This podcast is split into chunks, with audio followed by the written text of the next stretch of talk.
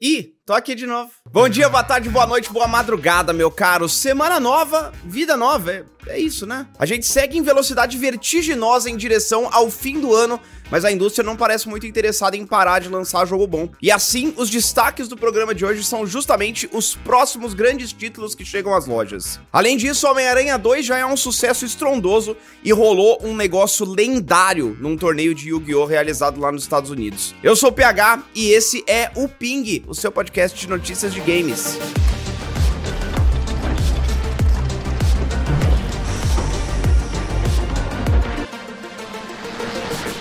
A Sony confirmou nesta segunda-feira que Marvel's Spider-Man 2, lançado na última sexta, teve as melhores 24 horas de estreia de qualquer jogo PlayStation A história. de acordo com a produtora, foram mais de 2 milhões e meio de unidades do jogo vendidas logo no primeiro dia de disponibilidade, algo que nenhum título PlayStation Studios anterior já tinha conseguido alcançar. A nova aventura de Peter Parker e Miles Morales foi desenvolvida pela Insomniac, que é um estúdio que só tem entregado sucesso atrás de sucesso desde que foi comprado pela Sony em 2019 por apenas 230 milhões de dólares.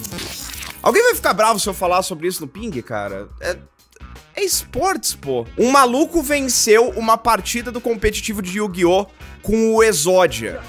Ah, impossível! De alguma maneira, o jogador chamado Jeffrey Leonard conseguiu montar um baralho do Mago do Pêndulo construído única e exclusivamente para procurar pelas cinco partes do Exódia no baralho. E aí ele conseguiu ganhar a partida antes que o oponente dele, o Justin, fizesse alguma coisa normal o suficiente para impedi-lo. Para quem não sabe, as cartas do Exódia existem no jogo como uma condição de vitória alternativa que teoricamente não dá pra conseguir por dois motivos. Um, é muito mais eficiente fazer qualquer outra coisa pra alcançar a vitória, o que significa que você provavelmente vai perder se tentar sacar o Exódia. E dois, muitos dos jeitos fáceis de conseguir sacar as cinco cartas e ativar a condição de vitória acabam sendo banidos nos torneios oficiais pela Konami. Mas o Jeffrey acreditou no coração das cartas e conseguiu, fazendo história no caminho, cara. A galera que tava assistindo ao vivo foi a loucura. A partida foi uma exibição realizada durante o Yu-Gi-Oh! Championship Series Indianapolis, que aconteceu nesse fim de semana, e a Konami muito provavelmente vai banir alguma das coisas que ele usou pra conseguir essa vitória.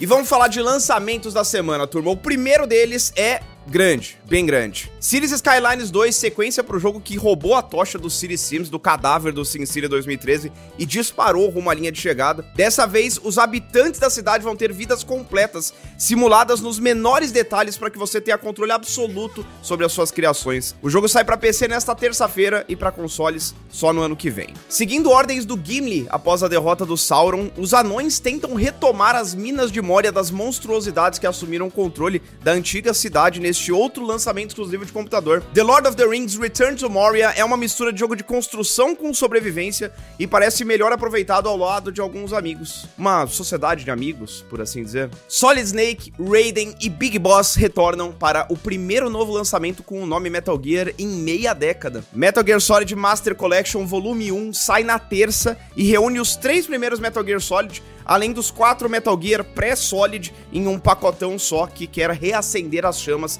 da lendária franquia que o Kojima deixou para trás. Fãs de Tendinite ficarão felizes em saber que dia 26 de outubro terá a estreia de Ghost Runner 2, sequência para um dos jogos em primeira pessoa mais frenéticos já concebidos pelo homem. Ninja Cyberpunk que dá parry em bala e corta aço com uma katana. É bom demais. EA Sports UFC tem só uma letra a mais no nome do que EA Sports FC, mas é um jogo completamente diferente. Nesse aqui não tem cartão vermelho. Ou tem?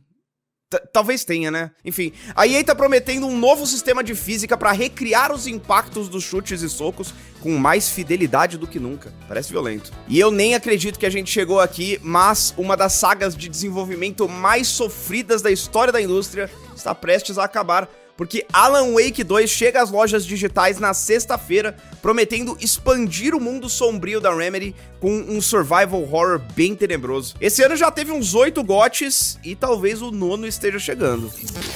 E já que a gente tá listando videogame aqui, bora mencionar mais alguns nomes, dessa vez de aniversariantes do dia. Adoro videogame. Olha que delícia de aniversário redondinho, cara. Hoje, o clássico supremo dos jogos de plataforma, Super Mario Bros 3, completa 35 aninhos. Muito já foi dito sobre este, que é um dos maiores títulos do Nintendinho, mas acho que tá na hora de eu trazer uma informação nova aqui para vocês. Vocês sabiam que é tudo uma peça de teatro? Uma coisa que os novinhos têm dificuldade de contemplar é que no começo dos anos 2000, Tony Hawk era literalmente o maior jogo que tinha. Era o jogo. E não foi diferente com Tony Hawk's Pro Skater 4, lançado 21 anos atrás.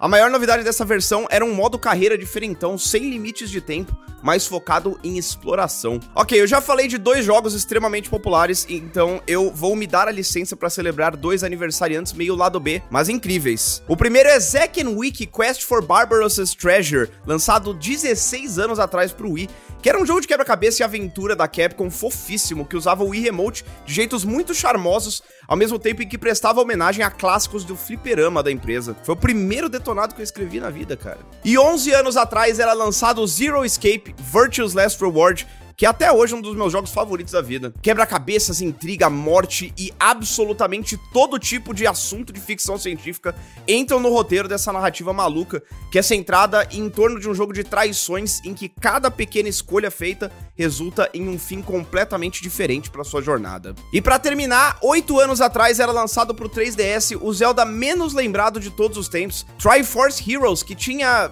modelitos diferentes que davam poderes esquisitos pro Link. Era bem esquisito, mas legal. Se você quiser experimentar, corre, porque você tem só alguns meses até o online do 3DS deixar de funcionar no começo de 2024. E é isso, meus queridos, um ping curtinho aqui, porque não tá acontecendo nada na indústria, a gente só tá vendo novo, jogo novo sendo lançado mesmo, de resto, sei lá, não tem, não tem mais aquisição da Activision pra falar sobre, né?